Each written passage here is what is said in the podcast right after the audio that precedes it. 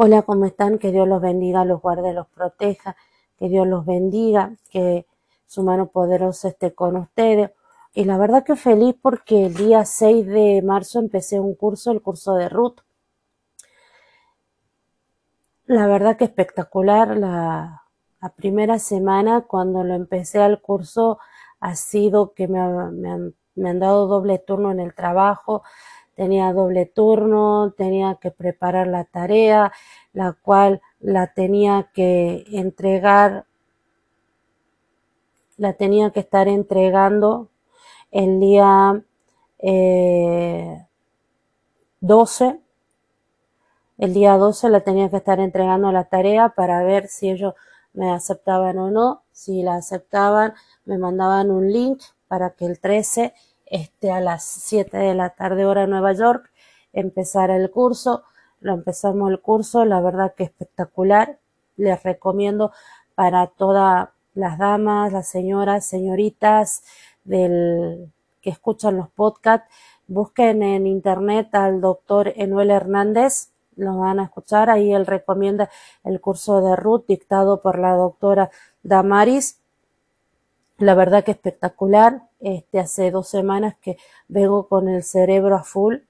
La verdad que pensando, analizando, orando, clamando a Dios para poder llegar con la tarea.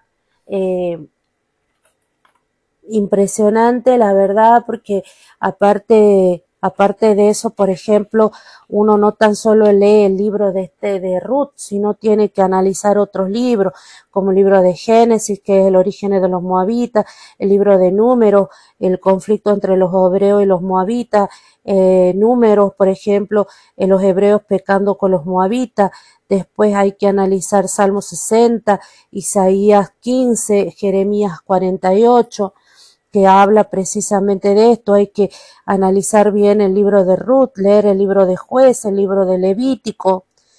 Eh, hay que saber el calendario judío, cuándo empiezan las fiestas, cuándo empieza la segada de, la cebada, cuándo empieza la segada del, trigo, la, la, segada este, germina o se espiga, no sé, un mes antes que la del trigo, eh, qué significa vos, Ruth, Noemí, Elimelech, este, todo era una cosa impresionante, la verdad que era mi cerebro trabajando a full. Ayer sábado, eh, ayer sábado a la tarde ha sido una cosa que eh, les mando una foto mis compañeras de, de, mi cuaderno, de la Biblia de estudio teológico, de, del comentario bíblico de Matthew Henry. Aparte, compré un diccionario este, bíblico. Les, les recomiendo acá ya el diccionario de Holman. Es una cosa impresionante. Lo encontré de forma electrónica. La verdad que no, espectacular espectacular, espectacular, espectacular. Les recomiendo, la verdad, impresionante y a full, estudiando, a full. La cabeza ayer me estallaba, me decía, era porque era una cosa como que se empezaron a abrir mi mente, eran como que candados se rompían, empecé a ver el libro de Esther desde otra forma, siempre había sido uno de mis libros preferidos de la Biblia, eh, junto con el de, perdón, el de Ruth era mi libro preferido junto con el de Esther. Digo siempre Esther porque Esther también me lo leí unas cincuenta mil veces, me encanta. Me encanta el libro de Esther, me encanta el libro de Ruth. La verdad que este, la historia de Ruth es muy linda. Así que trabajando, trabajando, analizando, estudiando, eh, espectacular. Aparte, eh, aprendí lo que es exégesis a lo que es eisegesis. Por ejemplo, eh, les comento.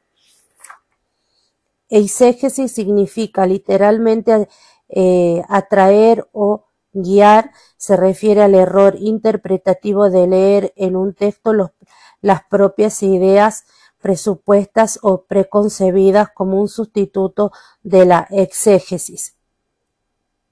Y exégesis significa extraer y se refiere al análisis y explicación de aquellos principios y métodos. ¿sí? En este caso, muchas veces veo que yo estaba haciendo exégesis y no estaba haciendo exégesis en el sentido de que yo ponía muchas veces lo que yo eh, interpretaba de lo que es la Biblia. Y en este caso lo que hay que hacer es exégesis, porque la exégesis, perdón, se refiere al análisis en base a comentarios bíblicos, a Biblias de estudio teológico, eh, este, diccionarios bíblicos, ¿entiendes?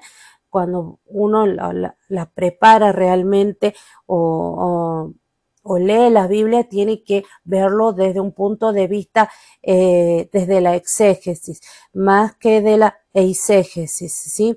Porque de la exégesis nosotros le ponemos y muchas veces Dios no cambia su palabra. Los que cambiamos la palabra de Dios, los que la torcemos la palabra de Dios, los que malinterpretamos la palabra de Dios somos nosotros porque muchas veces caemos en la soberbia de querer saber más que aquellos que, han estudiado. Y la verdad que impresionante. El doctor Enuel Hernández también está haciendo un curso de teología, por lo que me comentaron. La verdad que por el momento voy a hacer solamente el curso de Ruth una vez que lo termine. Después del curso de Ruth viene el curso de Esther. Después del curso de Esther viene otro curso. La verdad que son distintos niveles. Es muchísima la tarea es mucho para leer, mucho para analizar. Eh, aprendí del cal, la verdad que no, no, la verdad no, no hay palabras y si estás escuchando esto, eh, anímate, te animo, te exhorto a que hagas el curso de Ruth. Si eres mujer o si tienes o si eres varón y tienes un hermano, una amiga, tu novia, tu esposa, lo que tu madre, tu abuela, recomiéndale el curso de Ruth. Recomiéndale el curso de Ruth. La verdad que espectacular. No se van a arrepentir. Una cosa muy linda, una cosa este, sana. Realmente es doctrina sana. Y aparte de ser doctrina sana, es alimento puro, no es leche, realmente es alimento puro y va a hacer que que la, que la, que la cabeza de tu novia, de tu, de tu esposa, de tu madre, de tu hermana, eh, de la mujer de tu familia o, o de vos, mujer, eh, vaya a otro nivel. La verdad lo vas a ver al libro de Ruth desde otro nivel. Hermoso, hermoso, hermoso, hermoso. Así que feliz, le pido una disculpa porque este estudio lo tendría que haber sacado la semana pasada pero el, la, la verdad que ha sido, he estado a full estudiando primeramente Dios, que Dios abra las puertas para que pueda hacer el curso teológico, porque la verdad que deseo hacer un curso teológico, pero de doctrina sana, doctrina sana, la verdad que sí. Padre poderoso, Padre misericordioso, Padre eterno, en el poderoso nombre de nuestro Señor Jesucristo, te alabamos, te bendecimos, te glorificamos, porque tú eres el gran yo soy, porque tú eres el único y verdadero Dios. Señor, gracias por la vida del doctor Enuel Hernández, gracias por la vida de la doctora Damari, gracias por todo lo que me has enseñado en estas dos semanas, cómo vas obrando en mi mente, la verdad que de haber estado perdida, Señor, en la locura, de haber estado tan depresiva, tan mal, estar ahora estudiando, analizando tu santísima palabra, no tiene nombre, Padre Celestial, no tiene nombre. Te alabo con toda mi alma, con todo mi ser, te bendigo, Señor, por tu misericordia, por tu restauración, Padre poderoso, Padre misericordioso, porque si no hubiera sido por tu misericordia, no estaría acá, Padre, no estaría disfrutando de esto. ¿Qué te puedo decir? ¿Qué te puedo dar si tú me lo has dado todo a través de tu Hijo amado? Tú me das todo, Padre Celestial, todo lo que tengo, Señor, el, trabajo, este, la Biblia, mi familia, eh, lo que como, lo que he visto, lo que calzo, todo me lo has dado, Padre, todo me lo has dado tú. Si no fuera por ti no tendría nada, si no fuera por ti no estaría viva, si no fuera por ti no estaría cuerda, estaría, Señor, era la muerte, era la locura, Padre. Eran caminos de destrucción, Señor, pero tú estuviste ahí y me sacaste, me sacaste, así como sacaste, Señor, a tu pueblo de Egipto, Señor, y lo guiaste, Señor, a la tierra prometida donde fluye la leche y la miel, tú me sacaste. Tú me sacaste de las puertas de la muerte, tú me sacaste de las puertas de la locura y hoy en día, Señor, el estar estudiando tu santa palabra, Señor, es el milagro más grande que hay. Es el milagro más grande que hay, Padre. ¿Qué más te puedo decir? ¿Qué te puedo dar yo? Si nada soy, Señor, si nada soy, soy como la langosta sin ti, Padre Celestial. Todo, todo, todo, todo lo que soy, todo lo que tengo, es por ti, es para ti, es tuyo. Nada soy sin ti, Señor Jehová. Nada soy, nada tengo si no es por ti, porque tú eres el centro de la vida misma, Señor. Todo gira alrededor de ti, Señor, así como los planetas giran alrededor del Sol, todo gira alrededor de ti, Señor, porque tú eres, Señor, el dador de la vida. Tú eres el que nos levanta el que nos sacude, el que nos lava, el que nos alimenta, el que nos cura, el que nos refugia. Tú eres todo, Padre amado, Padre bendito, Adonai, Shalom, porque tú eres paz, porque tú eres sanador, porque tú eres justicia, porque tú eres restauración. Tú lo eres todo, Padre bendito, Padre amado. Permíteme alabarte, Señor. Permíteme bendecirte, glorificarte, Padre poderoso, por tu grandeza y por tu misericordia, Señor, en esta hora. Te pido que seas tú guiando este estudio bíblico, Señor, en el nombre de nuestro Señor Jesucristo. Amén y amén.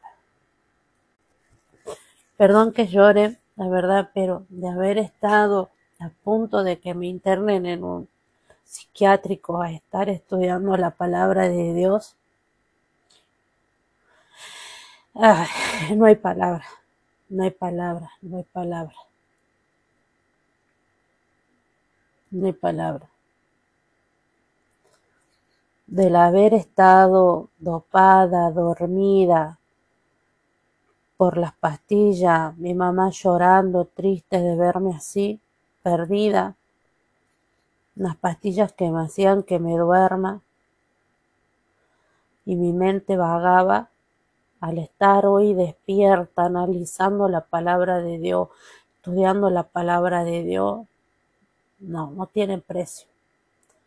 La misericordia de Dios es infinita infinita, búscalo, búscalo en las peores situaciones de tu vida, en las mejores situaciones de tu vida, busca a Dios. Busca a Dios, busca a Dios, busca a Dios, busca su misericordia y busca su restauración. En esta hora vamos a, a leer el capítulo 14 del libro de Josué y dice así. Esto pues es lo que los hijos de Israel tomaron por heredad en la tierra de Canaán, los cual les repartieron el sacerdote Eleazar, Josué hijo de Num, y los cabezas de los padres de las tribus y los hijos de Israel. Por suerte se le dio su heredad como Jehová había mandado a Moisés que se diera a las nueve tribus y a la media tribu. Había dado Moisés heredad al otro lado del Jordán, más a los porque a las dos tribus y a la media tribu les había dado Moisés heredad al otro lado del Jordán, mas a los levitas no le dio heredad entre ellos, porque los hijos de Josué fueron dos tribus, Manasés y Efraín, y no dieron parte a los levitas en la tierra, sino ciudades en que morasen, con los ejidos de ellas para sus ganados y rebaños. De la manera que Jehová lo había mandado a Moisés, así lo hicieron. Los hijos de Israel en el repartimiento de la tierra. Caleb recibe Hebrón. Y los hijos de Judá vinieron a Josué en Gilgal, y Caleb, hijo de Josué, Ceneseo, le dijo, Tú sabes lo que Jehová dijo a Moisés, varón de Dios en Cades Barnea, tocante a, mí y a ti. Yo era de edad de cuarenta años cuando Moisés, siervo de Jehová, me envió de Cades Barneas a reconocer la tierra y yo le traje noticias como lo sentí en mi corazón, y mis hermanos, los que habían subido conmigo, hicieron desfallecer el corazón del pueblo, pero yo cumplí siguiendo a Jehová mi Dios. Entonces Moisés juró diciendo, ciertamente la tierra que oyó tu pie será para ti y para tus hijos en herencia perpetua, por cuanto cumpliste siguiendo a Jehová mi Dios. Ahora bien, Jehová me ha hecho vivir como él dijo estos cuarenta y cinco años desde el tiempo que Jehová habló estas palabras a Moisés cuando Israel andaba en el desierto y ahora aquí hoy soy de edad de ochenta y cinco años. Todavía estoy tan fuerte como el día que Moisés me envió cuál era mi fuerza entonces. Tal es ahora mi fuerza para la guerra y para salir y para entrar. Dame pues ahora este monte del cual habló Jehová aquel día, porque tú oíste en aquel día que los anaseos están allí y que hay ciudades grandes y fortificadas. Quizás Jehová estará conmigo y los echaré como Jehová ha dicho. Josué entonces le bendijo y dio a Caleb, hijo de Jefone, a Hebrón, a Hebrón por heredad. Por tanto, Hebrón vino a ser heredad de Caleb, hijo de Jefone, ceneseo hasta hoy, por cuanto había seguido cumplidamente a Jehová Dios de Israel. Mas el nombre de Hebrón fue antes Kiriat Arba, porque Arba fue un hombre grande, entre los anaseos y la tierra descansó de la guerra. Bien, la Biblia para el estudio de ser mujer nos enseña que por suerte le dio su heredad en el mundo del antiguo cercano oriente, la adivinación era una práctica bastante común, había varios métodos y técnicas que incluían observar los astros en el cielo, los nacimientos fuera de lo común y otros sucesos de la naturaleza y del mundo cotidiano, además de la necromancia, adivinación mediante la invocación de los muertos. Sin embargo, para decidir suerte en Israel, Dios solo había autorizado el Urim y el Tumim, además de sueños y declaraciones a los profetas. Es posible que en esta ocasión se haya utilizado el Urim y el Tumim, que la, que la división de la tierra se haya hecho por suerte asegurada, que no hubiera manipulación humana ni favoritismo. El proceso lo dirigieron Josué, el sumo sacerdote, y representantes de cada tribu. Vemos esta sección describe las asignaciones por tribu de los territorios al oeste del Jordán y muestra simetría literaria. Comienza y termina de manera casi idéntica, haciendo referencia al sacerdote Eleazar, a Josué y a los jefes de las tribus israelitas, quienes distribuyeron por sorteo los territorios al, este del, al oeste del Jordán. Dentro de esta estructura externa se encuentra se encuentra referencia a la heredad de las dos de los dos fieles espías anteriores, Caleb y Josué. Por otro lado, estas referencias enmarcan la principal sección central que describe las asignaciones a las nueve tribus y media y no reciben heredad, eh, que no reciben heredad al este del Jordán. Un encuentro crucial de toda la congregación del pueblo de Israel en Silo ante el tabernáculo de reunión. Funciona como un punto de referencia y divide la sección en dos partes. La primera describe las asignaciones para las principales tribus de Judá y Josué, es decir, la tribu de Efraín y la media tribu de Manasés. Y la segunda detalla las asignaciones para las siete tribus. Por lo tanto, los capítulos del 14 al 19 proporcionan información histórica detallada en un estilo literario de estructura esmerada y destaca una verdad teológica fundamental. Aquellos como Caleb o Josué que se mantienen fieles al Señor podrán disfrutar de su heredad. El sacerdote Eleazar fue el hijo y sucesor de Aarón. Esto lo vemos en número 20, versículo 25 y Deuteronomio 10, versículo 6. y Moisés le había asignado esta tarea. Diez cabezas de las nueve medias de, las nueve tribus y medias se mencionan explícitamente en números 34, versículo 18 al 29. Que la heredad se le asignará por suerte garantizada, la supervisión divina y protegía a los líderes de Israel contra cualquier sospecha de favoritismo. Las instrucciones cada vez más detalladas que el Señor le da a Moisés respecto al procedimiento del sorteo se registran en número 26, versículos 52 al 56 y números 33 del versículo 50 al 54.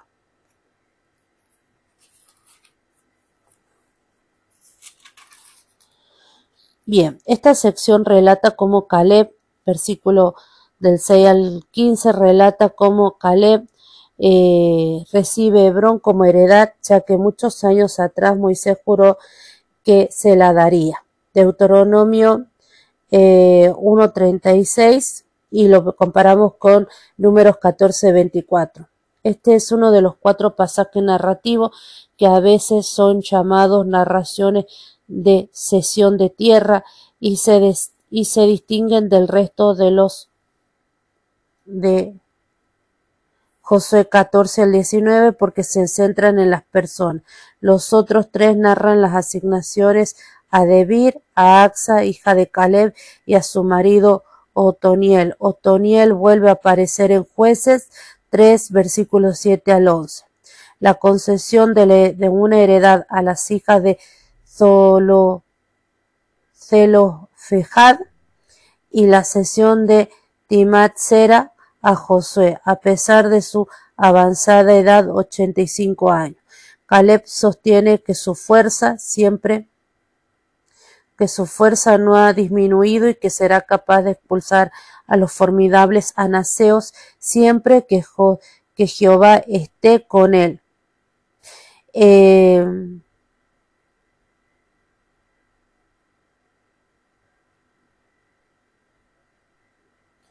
En Jueces 11 ya se le había atribuido a Josué la destrucción de los anaseos que vivían en Hebrón, o bien los anaseos se han impuesto nuevamente en Hebrón.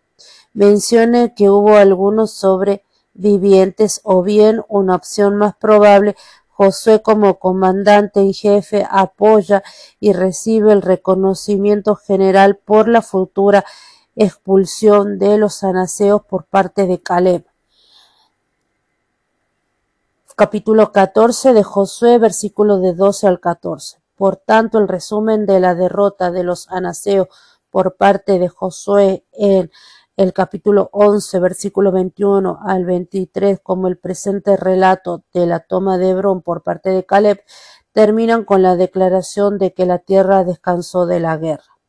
Frase que no figura en ninguna otra parte de Josué. E indica que ambas secciones hacen referencia al mismo evento. Eh, yo cumplí siguiendo a Jehová, enfatizado mediante la repetición Se repite en el capítulo 14, versículo 19 y 14. Este reconocimiento de Caleb marca la norma por la cual se evaluará Israel en las narraciones siguientes. La Biblia para el estudio de la apologética nos enseña lo siguiente. Aquí aparece la asignación de la tierra de las tribus restantes, se echaron por suerte. Eh, tal vez con el Urim y el Tumim del sumo sacerdote para determinar qué parcelas heredaría cada tribu. Esto se hizo de acuerdo a la directiva divina. Eleazar, el sumo sacerdote, obedeció las instrucciones de Jehová para asignar el territorio y no lo dejó librado al azar. Dios fue el responsable del resultado de echar suerte. Discernir la voluntad de Dios nunca es cuestión de azar. Los levitas no recibieron herencia, pero se le asignaron ciudades, y esto lo podemos ver en números 35 del 1 al 8 y Josué 21 del 1 al 41. La asignación de la tribu de Judá comenzó con la herencia de Caleb. Él había sido líder en Israel. Números 13:6, uno de los dos espías que llevaron un informe positivo a Moisés en Cade Barnea.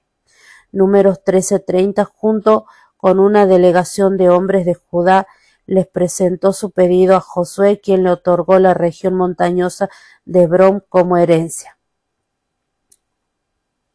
La primera distribución de la tierra comenzó en Gilgal, el lugar donde estaba Josué en ese momento. donde estaba Josué en ese momento. Allí se encontraban las piedras memoriales del Jordán y al parecer era el campamento general de Josué y los sacerdotes en esta etapa. Bien, la, Biblia, la Biblia de herencia reformada nos enseña lo siguiente. Caleb y Josué fueron los únicos de los únicos dos de los dos espías que eh, recomendaron que Israel entrara y poseyera Canaán. Números 13 al 14. Por consecuencia, ellos fueron los únicos que eh, fueron preservados a través de los años en el desierto y a los únicos a los que se les permitió entrar en la tierra de la promesa. Aunque Caleb era tan fiel como Josué, el Señor había comisionado a Josué como sucesor de Moisés y Caleb quedó en un segundo plano. No obstante, él siguió siendo fiel al Señor. Aún así, Josué tenía el protagonismo. Solo a Caleb y Josué se les permitió escoger el lugar de su heredad en la tierra prometida. Aunque Caleb era avanzada en años, afirmó que su fuerza no había menguado. Él podía haber escogido el lugar que quisiese, pero demandó el que potencialmente era más difícil y peligroso de poseer. Escogió el lugar donde estaban los anaseos. Irónicamente, fue el ver a los anaseos, los gigantes, lo que causó el miedo y lo que convenció a la nación de que no podía poseer la tierra. No solo había menguado la fuerza de Caleb, no solo no había menguado la fuerza de Caleb, tampoco lo había hecho su fe. Antes de los años del desierto, él creyó que Dios podía entregar a los gigantes en manos de su pueblo y habría y nada había cambiado. Caleb es un ejemplo maravilloso de pedir a Dios grandes cosas porque nada es imposible para él. Bien, y esta sería la lectura del libro de Josué capítulo 14. ¿sí? Que Dios los bendiga, los guarde y los proteja y les mando un beso y